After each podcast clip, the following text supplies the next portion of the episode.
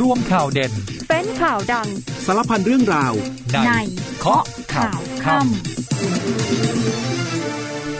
สวัสดีปีใหม่ครับผู้ฟังต้อนรับทุกท่านเข้าสู่เคาะข่าวค่ำนะครับ ปีกระต่ายนี้ก็ขอให้ทุกท่านมีความสุขมากๆด้วยนะครับ ก็ถือว่าเป็นช่วงเวลาของการเฉลิมฉลองนะครับ แล้วก็ช่วงเวลาของการเดินทางด้วยนะครับ ยังไงก็เมาไม่ขับนะครับผู้ฟังเนาะเอาละครับช่วงเวลาของเคาะข่าวค่ำค่ำนี้อยู่กับผมวรวิศีเนตรนะครับเราเจอเจอกันเป็นประจำทุกวันครับ19นาฬิกา30 นาทีเรื่อยไปจนถึงเวลา 20นาฬิกาโดยประมาณนะครับรับฟังผ่านทางสถานีวิทยุในเครือกองทัพบกครับพร้อมกันทั่วประเทศนะครับ แล้วก็อีกหนึ่งช่องทางที่แฟนเพจ Facebook เคาะข่าวค่ำนะครับเข้ามาพูดคุยทักทายกันได้ กดไลค์กดแชร์กันได้ด้วยนะครับคุณผู้ฟัง วันนี้มีหลากหลายประเด็นนะครับ ก็มีในส่วนของทางคณะบุคคล แล้วก็ประชาชน ลงนามถวายพระพร พระบาทสมเด็จพระเจ้าอยู่หัว และสมเด็จพระนางเจ้าพระบรมราชินี เนื่องในเทศกาลวันขึ้นปีใหม่ 1 มกราคม 2566 นะครับ แล้วก็วันนี้สมเด็จพระสังฆราชทรงประทานพรครับ เตือนสตินายกรัฐมนตรีนะครับให้ใจเย็นคุมอารมณ์ครับลดความหงุดหงิดลงนะคุณผู้ฟัง ส่วนตัวเลขของ 3 วันของการรณรงค์ครับ 7 วันอันตรายเนี่ยยอดเสียชีวิตแล้ว 146 รายนะครับ ยอดตายเป็นศูนย์ครับ มี 18 จังหวัดนะคุณผู้ฟัง ก็ต้องเน้นย้ำว่าขับขี่ด้วยความปลอดภัยนะครับ แต่ตอนนี้เดี๋ยวเราพักกันแป๊บหนึ่งแล้วกลับมาเคาะข่าวอีกหลากหลายประเด็นครับช่วงหน้าครับ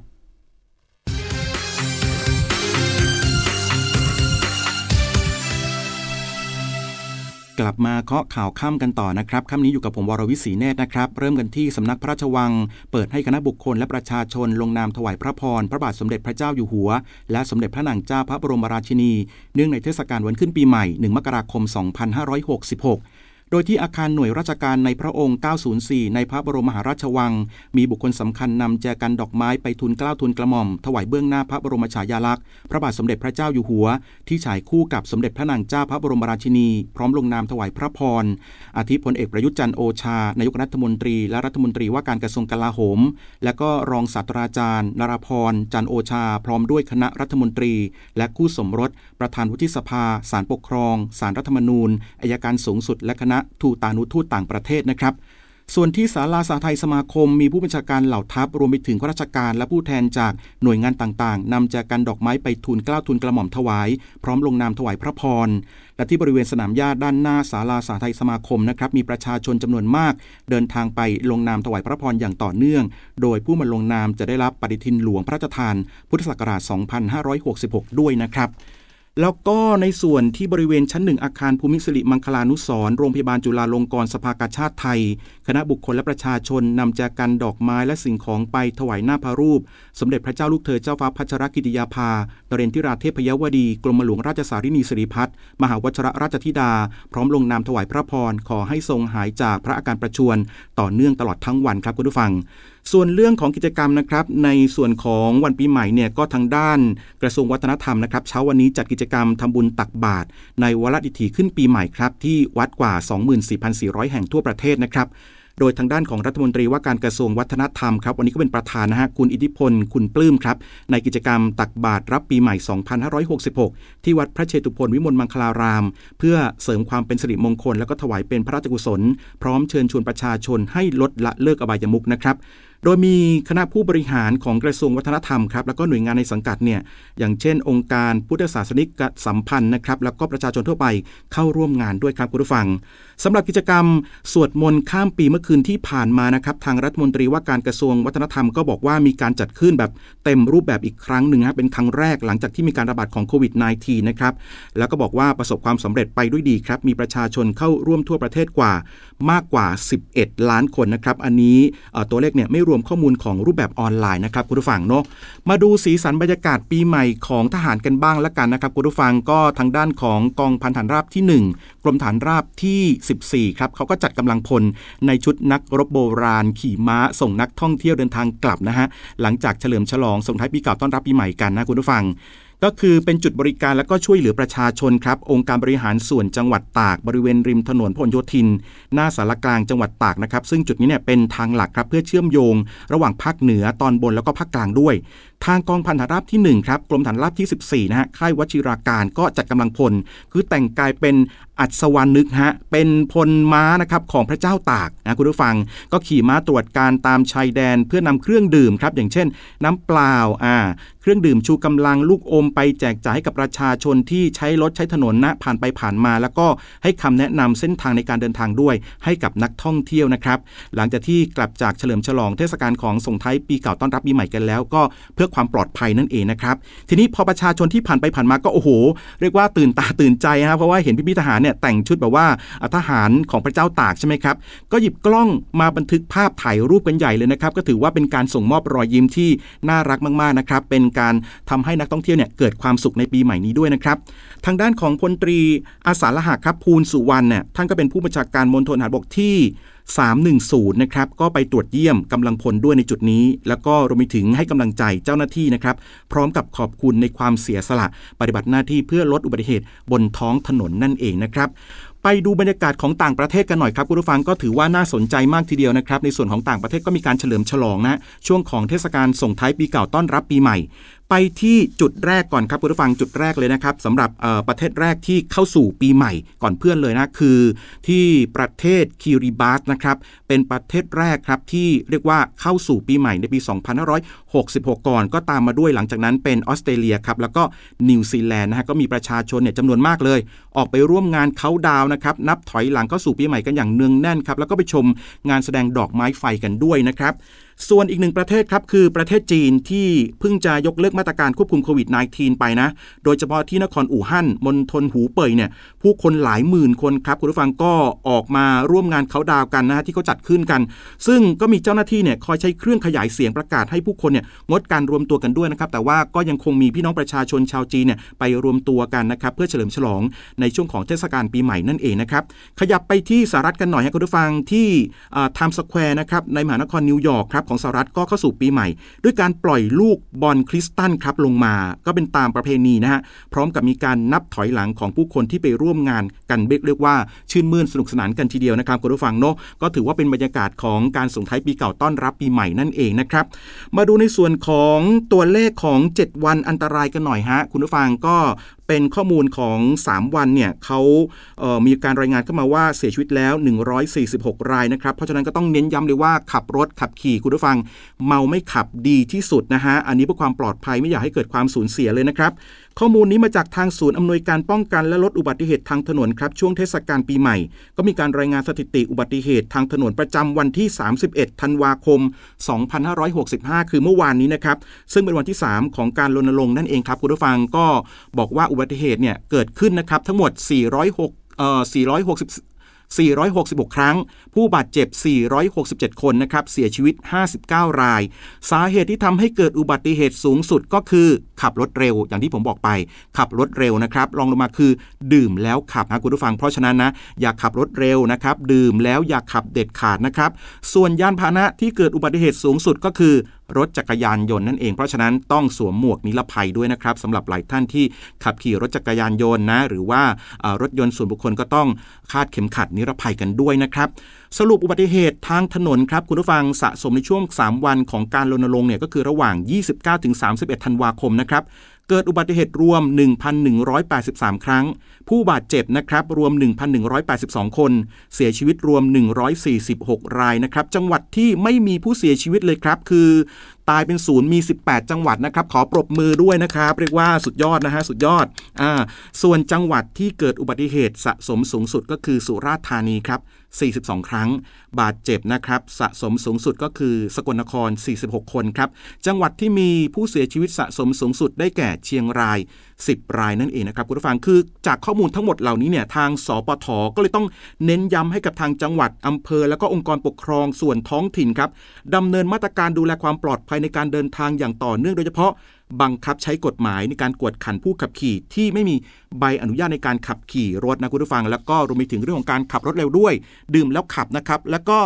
กลุ่มผู้ใช้รถจักรยานยนต์ที่ไม่สวมหมวกนิรภัยนั่นเองนะครับอ่าจากข้อมูลต่างๆ เหล่านี้ครับมาที่กรมคุมประพฤติกันหน่อยฮะคุณผู้ฟังเขาก็มีการบอกสถิตินะครับคดีที่เข้าสู่กระบวนการอ่าที่มีการคุมความประพฤติในวันที่ 31 ธันวาคม 65 เนี่ยก็คือเมื่อวานนี้ มีคดีทั้งสิ้น 40 คดีครับเป็นคดีขับรถขณะเมาสุรา 40 คดี และก็ยอดสะสมสถิติคดีที่ศาลสั่งคุมประพฤติ 3 วันนะ 29-31 ธันวาคมมีจำนวนทั้งสิ้น 1,842 คดีครับ ก็แบ่งเป็นคดีขับรถ ขณะเมาสุราครับ 1,681 คดี คดีขับเสพครับ 144 คดี คดีขับรถประมาท11 คดีนั่นเองนะครับ ย้ำเลยว่าคุณผู้ฟังย้ำเลยนะว่า ขับขี่ด้วยความปลอดภัย เมาไม่ขับแล้วก็ควรจะต้องพักผ่อนให้เพียงพอด้วยนะครับ ไปที่ภาคใต้กันหน่อยฮะคุณผู้ฟังจำกันได้ไหมครับ กรณีที่เกิดเหตุระเบิดบริเวณทางรถไฟนะครับ สายหาดใหญ่ประดังเบซา ก็วันนี้ถือว่าเป็นวันแรกของการเปิดเดินรถแล้วนะครับคุณผู้ฟังก็มีความคืบหน้ากันด้วย ก็จุดที่เปิดเนี่ยคือเขามีการหยุดให้บริการมา 28 วันแล้วนะครับ การเปิดตัวรถไฟสายหาดใหญ่ประดังเบซาครับ หลังเกิดเหตุลอบวางระเบิดขบวนสินค้า บรรทุกตู้คอนเทนเนอร์ ขบวนที่ 707 หาดใหญ่ประดังเบซานะครับในพื้นที่ตำบลท่าโพ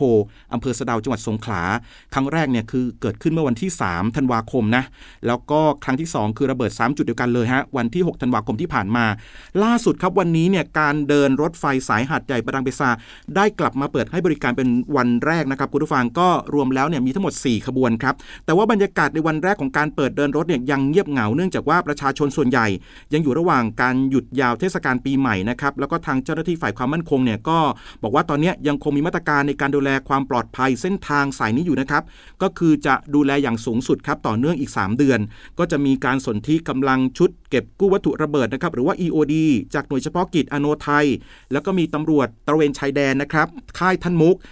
มีหน่วยปฏิบัติการพิเศษ จังหวัดสงขลานะครับร่วมกับทหารหน่วยเฉพาะกิจกรมฐานราบที่ 5 เจ้าหน้าที่ตำรวจสถานีตำรวจคลองแงะนะครับสดาวแล้วก็บดังเบซารวมถึงฝ่ายปกครองครับที่จะมีการแบ่งหน้าที่ในการออกจุดตรวจพื้นที่ต่างๆนะครับตรงจุดที่ว่านี่แหละ ก็คือจะมีการตรวจกันทุกวันเลยนะครับคุณผู้ฟังเนาะก็ถือว่าเป็นอีกหนึ่งจุดล้วกันที่เรียกว่ามีการปิดกันไปยาวๆถึง 28 วันนะครับยังไงถ้าเกิดว่าพี่น้องประชาชนไปเจอเจออะไรที่แบบว่า ไม่ชอบมาพากลแบบนี้ก็อย่าลืมแจ้งให้กับเจ้าหน้าที่ในพื้นที่ได้รับทราบแล้วก็เข้าไปในการป้องกันแล้วก็ปราบปรามเหตุการณ์รุนแรงต่าง ๆ ด้วยแล้วกันนะฮะ เดี๋ยวตอนนี้พักกันแป๊บหนึ่งครับคุณผู้ฟังกลับมาช่วงหน้า มีเรื่องของการติดตามนะครับสำหรับเรือหลวงสุโขทัยที่อับปางนะครับ ว่าตอนนี้เนี่ยยอดของผู้ที่สูญหายเท่าไหร่นะครับ แต่ว่าตอนนี้พักกันแป๊บหนึ่งครับ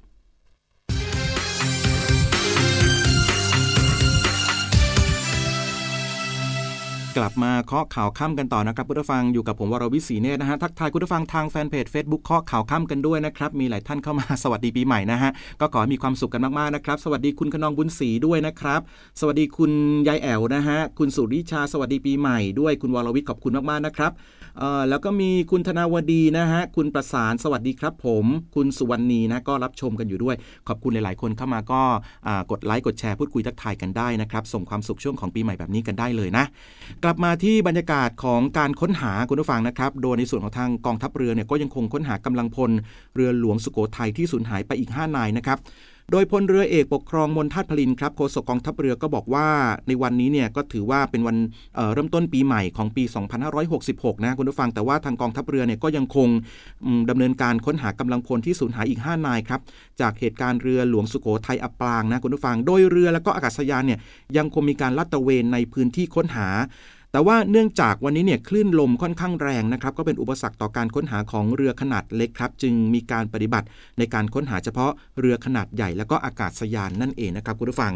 ทีนี้สำหรับกำลังพลนะฮะโดยเฉพาะชุดปฏิบัติการพิเศษของหน่วยบัญชาการสงครามพิเศษทางเรือ กองเรือยุทธการก็พร้อมด้วยเรือปฏิบัติการความเร็วนะครับสูง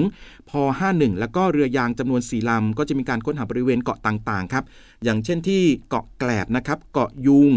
เกาะหนู เกาะแมแล้วก็เกาะกุลาครับของจังหวัดชุมพรนะครับ และก็นอกจากนี้กำลังพลของศูนย์อำนวยการรักษาผลประโยชน์ทางของชาติทางทะเลภาคที่ 1 หรือว่าสอนชนภาคหนึ่งเนี่ยก็ยังคงวางกำลังในพื้นที่ค้นหาตั้งแต่ท่าเรือประจวบนะครับอำเภอบางสะพานจังหวัดประจวบคีรีขันธ์ไปจนถึงอำเภอหลังสวนครับจังหวัดชุมพรก็จะมุ่งเน้นการสำรวจตามชายหาดแล้วก็โดยรอบเกาะต่างๆนะครับคุณผู้ฟัง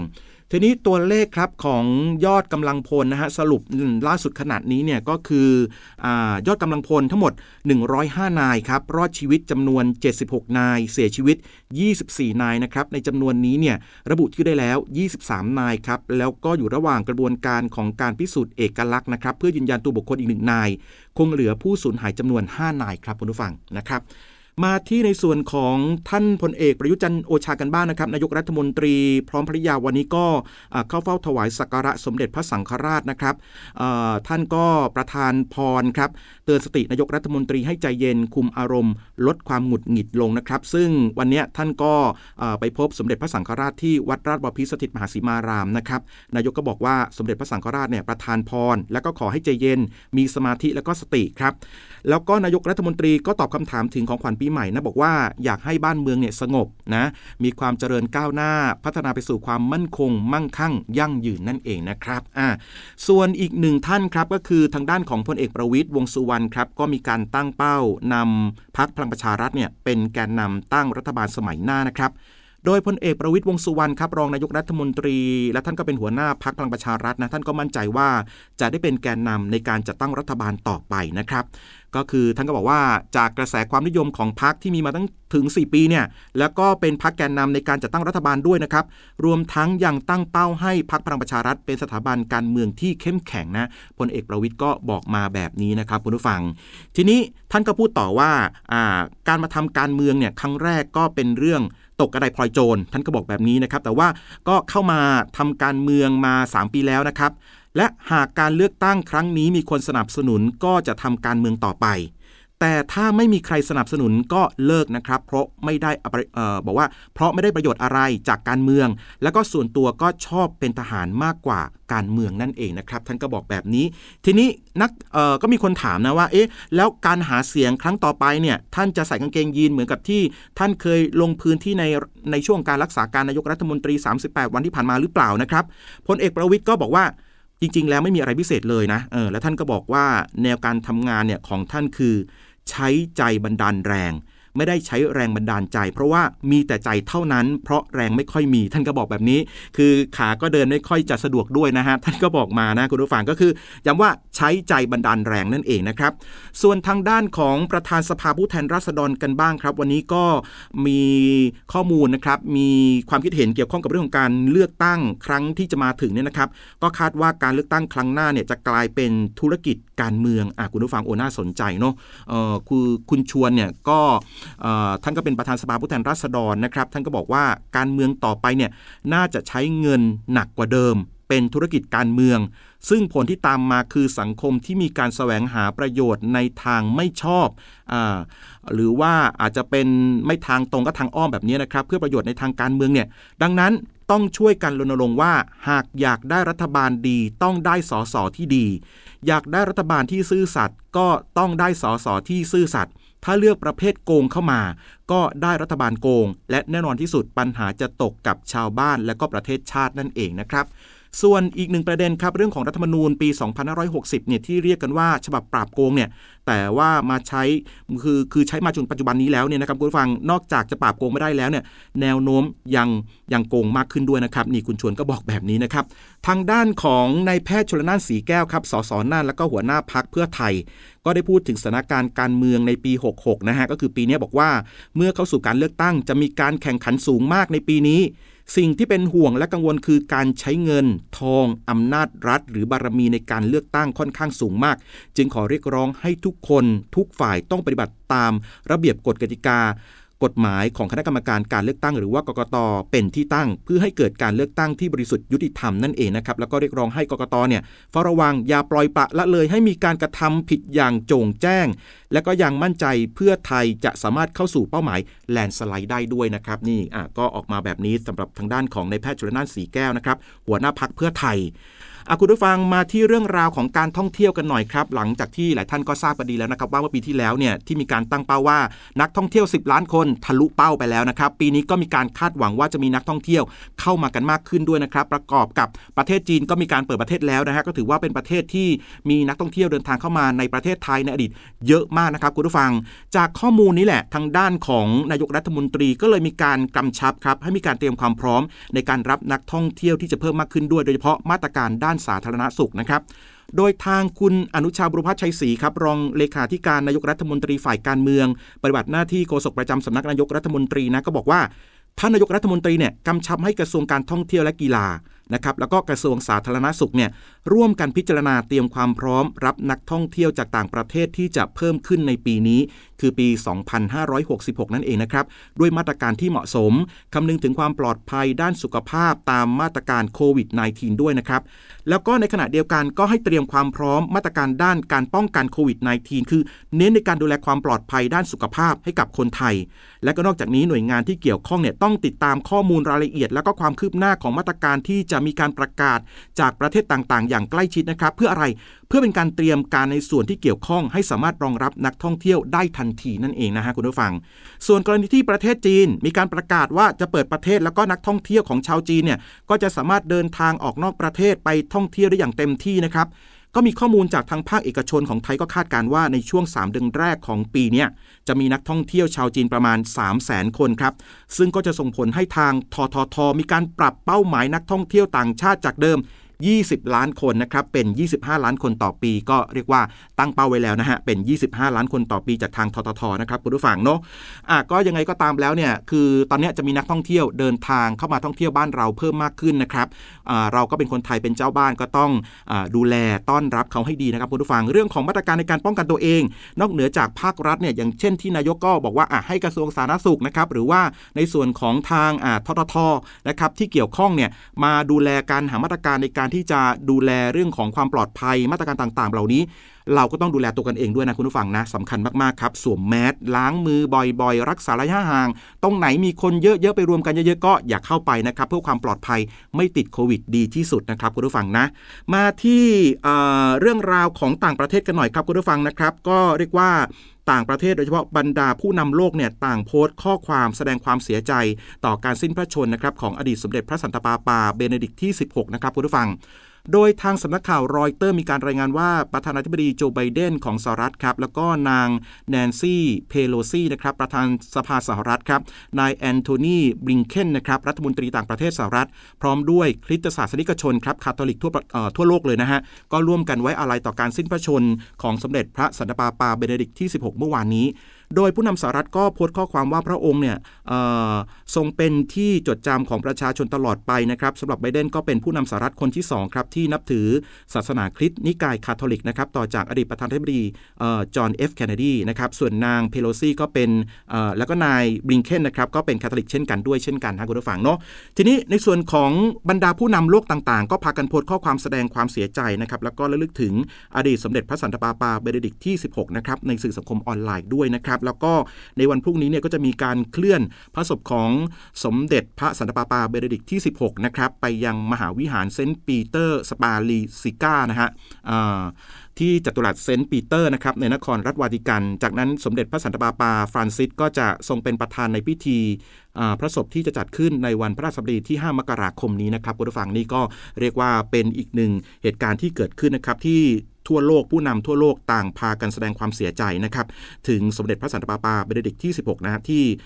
พระองค์เนี่ยได้จากพวกเราไปนั่นเองนะครับคุณผู้ฟังนะสิ้นพระชนม์ไปแล้วนะครับอะคุณผู้ฟังในเรื่องของการดูแลสุขภาพช่วงนี้นะเน้นย้ำเลยนะคุณผู้ฟังอากาศเย็นนะครับหลายพื้นที่นะภาคเหนือภาคอีสานนะครับอากาศเย็นด้วยนะครับแล้วก็ภาคเหนือเนี่ยก็มีฝนตกบางพื้นที่ด้วย เพราะฉะนั้นก็อย่าลืมดูแลสุขภาพกันด้วยส่วนภาคใต้ก็ยังคงมีคลื่นลมแรงนะครับก็ฝากถึงพี่น้องอชาวเรือชาวประมงนะครับก่อนจะออกเดินเรือก็สำรวจข้อมูลจากทางกรมอุตุนิยมวิทยากันก่อนละกันนะครับ ส่วนเรื่องของโควิด -19 ก็ยังคงอยู่รอบๆตัวเรานะคุณผู้ฟังก็ต้องระมัดระวังด้วย แล้วก็นอกเหนือจากนั้นเรื่องของไข้หวัดใหญ่นะครับ หลายคนก็อากาศเปลี่ยนแปลงนะครับ โดยเฉพาะใครที่เป็นโรคภูมิแพ้แบบนี้ก็อาจจะป่วยไม่สบายได้ ก็ต้องดูแลสุขภาพกันดีๆนะครับ พักผ่อนให้เพียงพอนะคุณผู้ฟัง แล้วก็รับประทานอาหารที่ดีมีประโยชน์กันด้วยนะครับ ย้ำเลยว่าช่วงนี้เดินทางไปไหนมาไหนนะคุณผู้ฟังนะ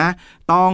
เคารพกฎการจราจรนะครับ แล้วก็เมาไม่ขับเด็ดขาดนะครับ เพื่อความปลอดภัยนะ อยากให้การเฉลิมฉลองเทศกาลปีใหม่แบบนี้เป็นเทศกาลแห่งความสุขที่แท้จริงนะครับ เอาละครับวันนี้เวลาของข้อข่าวข้ามหมดลงอีกแล้วนะครับ ขอบคุณสำหรับการติดตามรับฟังแล้วก็รับชมนะครับ วันนี้ผมวรวิศีเนตและทีมงานข้อข่าวข้ามลากันไปก่อนนะครับ สวัสดีครับ กข่าวทั้งวันให้คุณรู้ข่าวไม่ตกประเด็น ช่วงเคาะข่าวค่ำกับพิธีกรคนข่าว พบกันทุกวันจันทร์ถึงวันอาทิตย์ไม่ควรพลาด เพราะคุณจะไม่ตกข่าวที่คิดแล้วเคาะ ทุกวันส่งตรงถึงคุณ ตั้งแต่เวลา 19นาฬิกา30 นาทีถึง 20นาฬิกาโดยประมาณ ทางสถานีวิทยุในเครือกองทัพบบก